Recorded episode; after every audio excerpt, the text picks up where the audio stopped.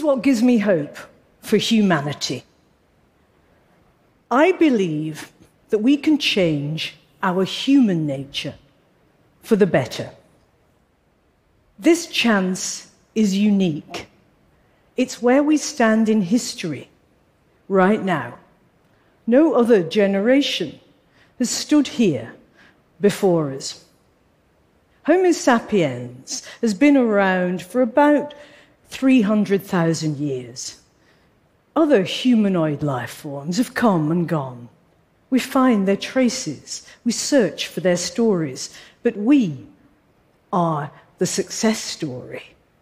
We've survived natural disasters, famines, floods, earthquakes, plagues, woolly mammoths, mess ups of our own making. We're smart, no question. The question is are we smart enough to survive how smart we are? It's not looking so good just now, is it? We stand facing the possibility of global conflict. If that happens, it will be our third world war in not much more than a hundred years. If Putin's violence stops today, the problem doesn't go away, as across the globe, dictatorism threatens democracy. I wonder whether, as a species, we can survive any of this. Even if those threats disappear, those living inside the snow globe of their magical thinking will not be insulated against the facts of climate breakdown and yet, still, we go on heating up the planet. Still, we go on polluting the earth. Still, we despoil our precious natural resources. 250 years ago, we kick-started the Industrial Revolution, the machine age. It's when we first hear the buzzwords of the modern moment disruption, acceleration. That's Karl Marx, actually. Acceleration of production, the factory system, acceleration of transport, the coming of the railways, no need for ships to wait for the wind, coal fired, steam powered, acceleration of information, the global village. And it's when we start digging fossil fuels out of the ground in planet changing quantities, when we start pushing carbon dioxide into the atmosphere, in a salami slice of space time, human beings have changed the way that we live on the planet forever. We've moved out of the agricultural economies of our evolutionary inheritance into the industrial economies and beyond of where we are now. There's no one else for us to turn to. There's no one else for us to blame. There is no us and them, there's only us. So, will we continue to be the success story of the known universe? Or are we writing our own obituary, the suicide species? Now, I was raised in an evangelical household. We lived in end time. We were waiting for things to get so bad that Jesus would come back and save us. The apocalypse. It's what the prepper communities are, well, prepping for. And it's why super rich white guys are buying up tracts of land, hoping that they can live inside a kind of Wi Fi enabled Noah's Ark. well, we can have the end time if we want it. We know those stories from our religions, our sci fi, our movies. We are uniquely placed to bring on the apocalypse. And we're uniquely placed to save ourselves too. If we could accept that as a species, Homo sapiens needs to evolve further And that's what gives me hope because we have the means to evolve further. And that's AI. Now, look, I don't mean the geeks will inherit the earth. I'm sorry, geeks. You won't. I don't really want to talk about narrow goal artificial intelligence at all. That term, John McCarthy's artificial intelligence, is it any use to us now? I'd rather call it alternative intelligence. And I think humankind is in need of some alternative intelligence. In 1965, Jack Good talked about AI as our last invention. He meant superintelligence, the kind of thing that worries Bill Gates and Elon Musk, you know, the Terminator scenario. The final us and them. But I think that's all to do with our doomster mindset. We don't have to vote for the apocalypse.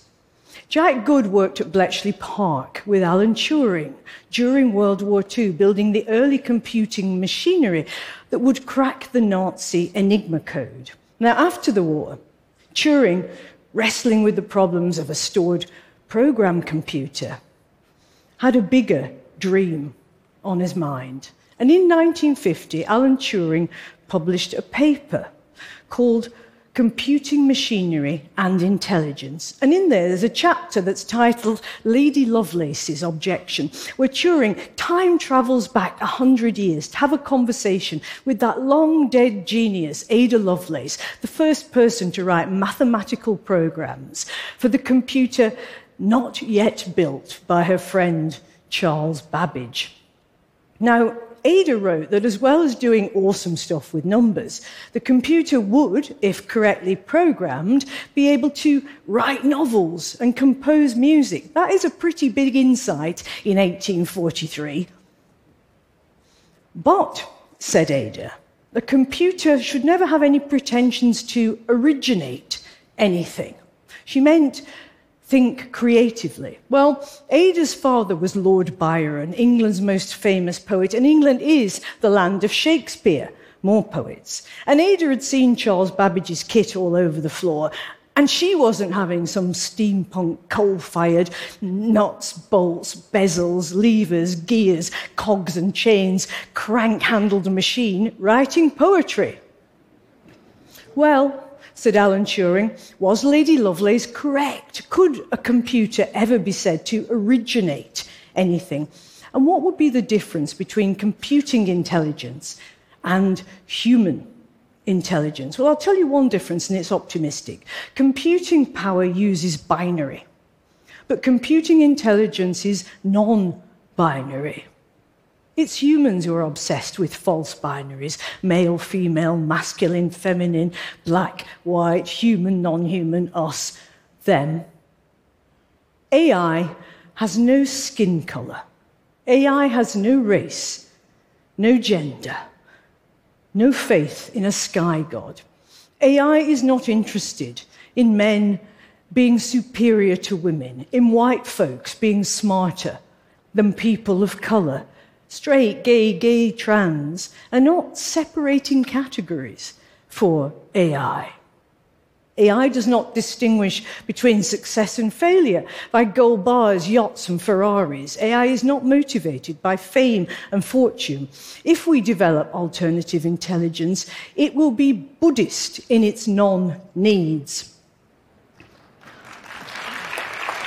Now, I'm aware that the algorithms ubiquitous in everyday life are racist, sexist, gendered, trivializing, stoke division, amplify bias. But what is this teaching us about ourselves? AI is a tool. We are the ones who are using the tool. Hatred and contempt, money and power are human agendas, not AI agendas. We've been forced to recognize the paucity, the inadequacy of our data sets. And humans are trained on data sets too. We've had to recognize the unacknowledged ideologies that we live by every day rationality, neutrality, logic, objective decision making. What can we say about any of that when we see what we are reflected back to us in the small screen, and it's not a pretty sight. AI is not yet self aware, but we are becoming more self aware as we work with AI. And we realize that Homo sapiens is no longer fit for purpose. We need a reboot. So, what are we going to choose? Apocalypse or an alternative? I believe that humans have a strong future as a hybrid species as we start to merge with the biotechnology we're creating, whether that's nanobots in the bloodstream monitoring our vital systems, whether it's genetic editing, whether it's 3D printing of bespoke body parts, whether it's neural implants that will connect us directly to the web and to one another, insourcing information, enhancing our cognitive capacities. And if we manage to upload consciousness, I think that the shift from the transhuman to the posthuman world will seem natural, an evolutionary necessity. Why do I say that? I say that because for millennia, all human beings have been obsessed with the big question, the absurdity of death. We asked, Do we have souls? We watch the spirit wait to leave the body. We created the world's first disruptive startup, the afterlife. now, a multinational company with a vast VR real estate portfolio, a mansion in the sky. Sir? Our earliest extant written narrative, the Epic of Gilgamesh, is a journey to discover if there is life after death and what is life after death. It is the extension of the self beyond biological limits. Now, I'm a writer and I wonder have we been telling the story backwards? Did we know we would always get here, capable of creating the kind of superintelligence that we said created us? We're told we're made in God's image. God is immortal, God is not a biological entity. Since the 17th century, the Enlightenment, science and religion have parted company. And science said, all that God thinking, that afterlife stuff, it's folly, it's ignorance, it's superstition. Suppose it was intuition. Suppose it was the only way we could talk about what we knew, a fundamental deep truth that this is not the last word, this is not the end of the story, that we are not time bound creatures caught in our bodies, that there is further to go. I'm fascinated that computing science and religion, like parallel lines that do meet in space, are now asking the same question. Is consciousness obliged to materiality. Now, I accept that machine intelligence will challenge human intelligence, but the mythos of the world is built around a group of stories that showcase an encounter between a human and a non human entity. Think of Jacob wrestling the angel. Think of Prometheus bringing fire down from the gods. In these encounters, both parties are changed, not always for the better, but it generally works out. We've been thinking about this stuff forever. It's time that we created it. And we could have some fun stuff too. Who wants their own AI angel? Me. There's a message in a bottle about this 200 years ago. When Ada Lovelace was busy getting born, her father, Lord Byron, was on holiday on Lake Geneva with his friend, the poet Percy Shelley, and, she- and Shelley's wife, Mary Shelley. On a wet weekend with no internet, Byron said, Let's write horror stories. You know what happened? Out of that came the world's most famous monster, Frankenstein. This is 1816, the start of the Industrial Revolution. Mary Shelley's just 19 years old. In that novel, there is an alternative intelligence made out of the body parts of the graveyard and electricity. An astonishing vision because electricity was not in any practical use at all and was hardly understood as a force. You know what happens. The monster's not named, not educated, is outcast by his panicky creator, Victor Frankenstein, and the whole thing ends in a chase across the Arctic ice towards a Gotterdammerung of death and destruction. The death wish that human beings are so drawn to, perhaps because it's easier to give up than to carry on. Well, we're the first generation who can read Mary Shelley's novel in the right way, as a flare flung across time, because we too could create an alternative intelligence, not out of the body parts of the graveyard, using electricity, but out of the zeros and ones of code. And how is this going to end? Utopia or dystopia? It's up to us. Endings are not set in stone. We change the story because we are the story. Now, Marvin Minsky called alternative intelligence our mind children. Could we, as proud parents, accept that the new generation that we will create will be smarter than we are? And could we accept that the new generation we create need not be on a substrate made of meat? Thank you.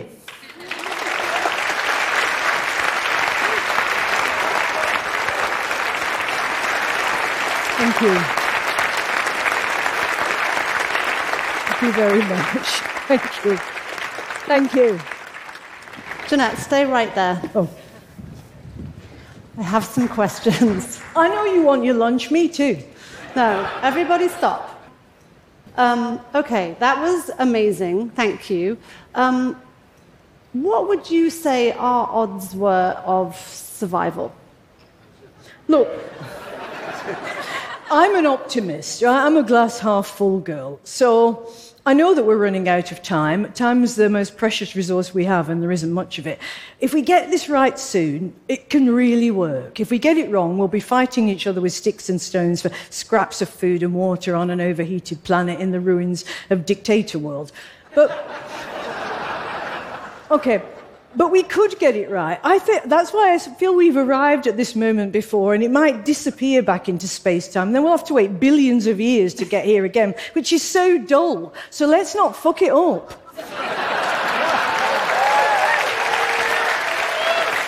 I've got another question. I just wanted to have just a moment of like eye to eye. Don't fuck it up. Don't fuck it up. Okay, that's um, the message. The whole TED talk is don't fuck it up. Okay, but wait, I have another question. Oh, I could have saved 12 minutes, 55 seconds. Um, yeah.